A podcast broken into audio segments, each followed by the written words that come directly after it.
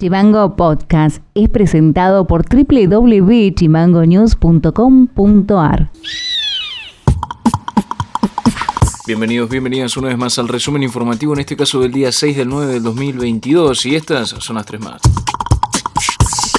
El Gobierno Nacional, en el marco de la modificación de subsidios y tarifas energéticas, consideró incorporar de manera provisoria como usuarios residenciales de menores ingresos a las personas beneficiarias de la tarifa social, como así también las que estén alcanzadas por otros programas provinciales. Todavía en Tierra del Fuego no han difundido información alguna sobre los alcances de esta medida que tendrá la provincia. Este universo de usuarios incorporados a nivel, de, a nivel perdón, de menores ingresos se suma al que integran los beneficiarios de la asignación universal por hijo, asignación universal por embarazo y asignación por hijo con discapacidad y de los planes Progresar y Potenciar Trabajo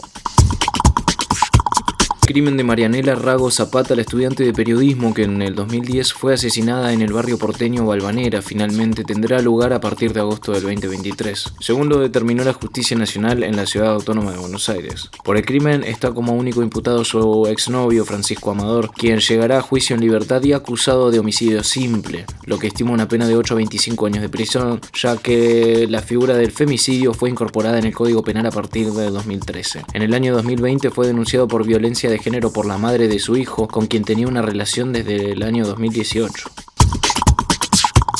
La Secretaría de Desarrollo Productivo y PYME abrió la convocatoria de la línea ANR para la contingencia climática que ofrece aportes no reembolsables de hasta 700 mil pesos para productores primarios y de primera transformación que desarrollen actividades en los sectores foresto-industrial, ganadero, turba, pesca artesanal y acuicultura.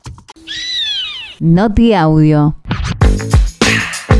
En una entrevista radial, el vicepresidente de la UICE, Gustavo Cinti, habló de la modificación de las líneas D y E, donde ambas líneas se unifican para tener una frecuencia de 30 minutos. También se destacó que la totalidad de usuarios y usuarias, alrededor de 350.000 boletos mensuales, es del 25%, es de las líneas D y E justamente.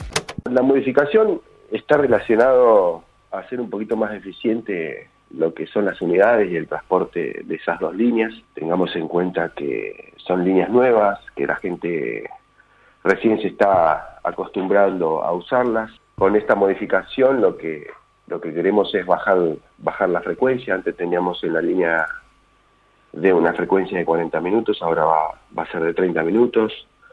Eh, llegar a diferentes puntos, también mantener los puntos importantes eh, que venían teniendo ambas líneas y esta modificación le permite, por ejemplo, a la, a la línea, a los usuarios de la línea D, llegar a, cinco escuelas primarias, dos escuelas secundarias, a lo que es la zona del parque industrial, el paseo del fuego. Eh, está relacionado a, eso, a hacer más eficiente el uso de las unidades que ya, que ya transitan el, el sexto año de uso y es importante poder mejorar el servicio.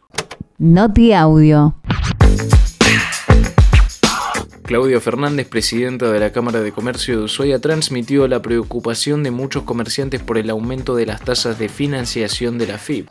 La mayor preocupación que tenemos toda, a partir de la semana pasada salieron las nuevas tasas de financiamiento de la FIP y los costos realmente, la mayor parte, te cuento que la mayor parte de los comercios están todos con eh, planes o con el, pago de la mensualidad en dos o tres cuotas, porque realmente eh, la situación, por más que hay un movimiento eh, importante en la ciudad, diferente al de Río Grande, por la, el turista, el turista está siendo muy cauto en los gastos, em, no así todo lo que es restaurante, confitería y demás, eh, sí se los ve en el gasto permanente.